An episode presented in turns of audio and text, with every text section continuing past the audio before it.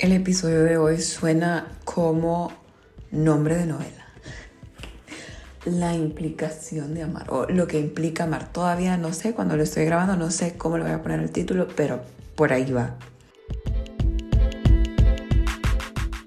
Hace varias semanas tenía la idea de leer una página de mi diario y que ese fuera un episodio, porque quería hacer algo que salga un poquito más espontáneo la mayoría, si no es que todos los episodios hasta ahora los escribo antes, analizo lo que voy a decir y luego los grabo. Pero esta vez vengo no completamente en blanco, pero que se sienta realmente como una plática. Entonces, tengo la página de mi diario de cuando cumplí 22 bueno, era el último día que tenía 21. Y dice, hoy me di cuenta que el último día de nuestra edad debería ser igualmente celebrado que el primero. Y hoy decidí darme ese autocuidado. Así me demuestro que me importo y que me amo, porque cuido de mí. Una de las lecciones más importantes de mis 21 es la importancia de la autenticidad, sobre todo con los valores personales. Entonces, cuando estaba escribiendo, ya dejé de leer, por cierto, cuando estaba escribiendo sobre esto, pensé en mis valores personales, que siempre hablo de ellos aquí en el podcast. Pero luego uno de esos valores era el amor. Y a personas muy cercanas mías, yo les he comentado cuál siento que es el propósito de mi vida. Entonces, que solo es una cosa y es amar. Y que una vez escuché que amar era un verbo, es algo que hacemos.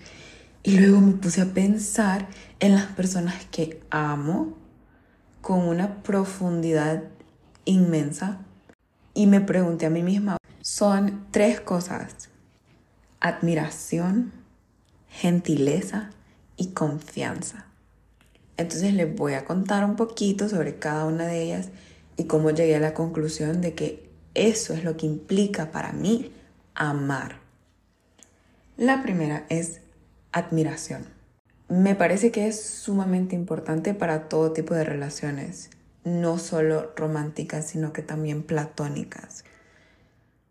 Rodearnos con personas que admiramos, ya sea por lo intelectual, por su sensibilidad, sus habilidades artísticas, o sea, tantas cosas que se pueden admirar de alguien.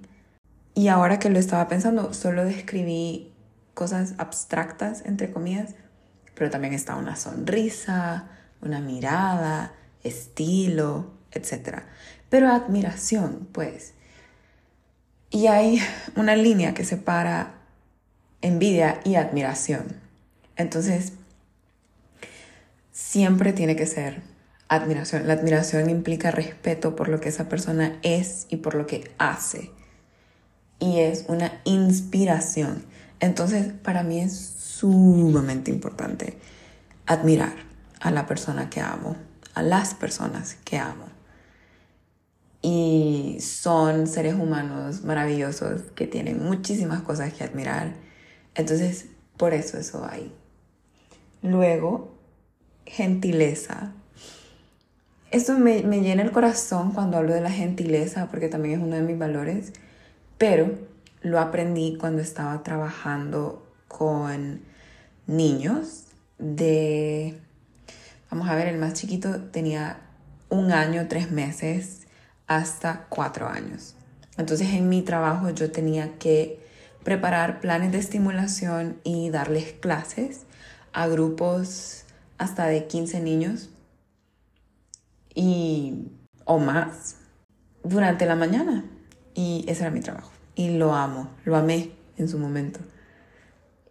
Entonces, cuando uno de los niños tiraba un juguete o aruñaba a uno de sus compañeros o lo mordía, me di cuenta que uno como profesora lo que le decía es, las cosas se tratan con cariño, se tratan así, suavecito, y uno acariciaba, ¿verdad? Al juguete o lo que sea. Y fue como, ¿desde cuándo tratar con cariño significa tratar suave? Pensé. Eso es algo gentil. Cuando amamos a alguien, entonces hay que amarlo, hay que tratarlo suavecito, con cariño. Creo que vendría siendo parte de compasión también, lo de la gentileza. Y me parece tan bello, esta es una de mis partes favoritas, porque es una de las lecciones que me enseñaron mis niños con lo de la gentileza. Y ahora cada vez que tal vez yo tuve un día difícil y estoy siendo un poco dura conmigo misma, solo tengo que recordar como se trata con cariño, se trata suavecito. Y por eso coloqué aquí en la página, prometo que este 2023 me trataré suavecito, con mucho cariño incondicional, porque eso implica el amor, ser gentil. Y luego, confianza. Otro patrón que descubrí es que las personas a las que amo, confío en ellas. 100%. Confío en su trabajo, confío en sus intenciones, confío en lo que hacen y en lo que son. La confianza es un tesoro porque, y lo digo así tan poético, parte porque así hablo yo, ¿ok? Pero también porque significa, o sea, cuando tenemos confianza con alguien, somos tan honestos, tan vulnerables, tan nosotros, tan auténticos. Entonces, sí me di cuenta en eso. O sea, no puedo amar a alguien en quien no confío. Y como estamos hablando no solo de amor romántico, sino que también del platónico, voy a poner como ejemplo a, a mis niños. Había a veces, eh, esto sucedía sobre todo con las niñas, decían como, ok, ahora te voy a maquillar podían decir ellas.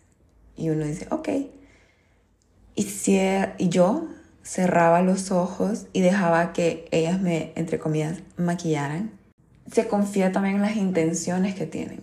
Si uno de ellos te quiere dar un abrazo, sabes que es una intención tan pura. Así igual sucede con otras personas, en otro tipo de relaciones. La confianza. Por eso durante mis 23 años uno de, uno de los mantras que decidí fue, me amo, confío en todo lo que soy y lo que hago, trato con gentileza todo a mi ser y me admiro. ¿Qué me estoy diciendo ahí? Todo lo que implica amar me lo voy a dar. Y entre más lo practique conmigo misma, mejor va a ser en relación con otras personas. Voy a crear conexiones más fuertes, más profundas y más lindas. Este episodio tal vez vaya a ser un poco más corto, pero tengan muy en cuenta que todo lo que estoy diciendo es bastante personal. Es muy... Si se tomaron un shot por cada vez que he dicho la palabra auténtico en este episodio, ya no podrían ni leer. Pero este episodio es muy auténtico. Em, no sé si voy a subir otro episodio este año. Esperemos que sí.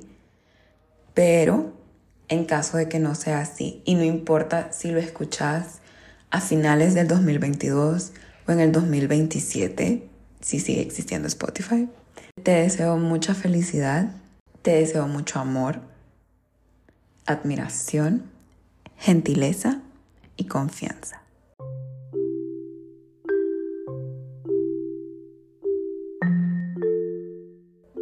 Hasta el próximo episodio.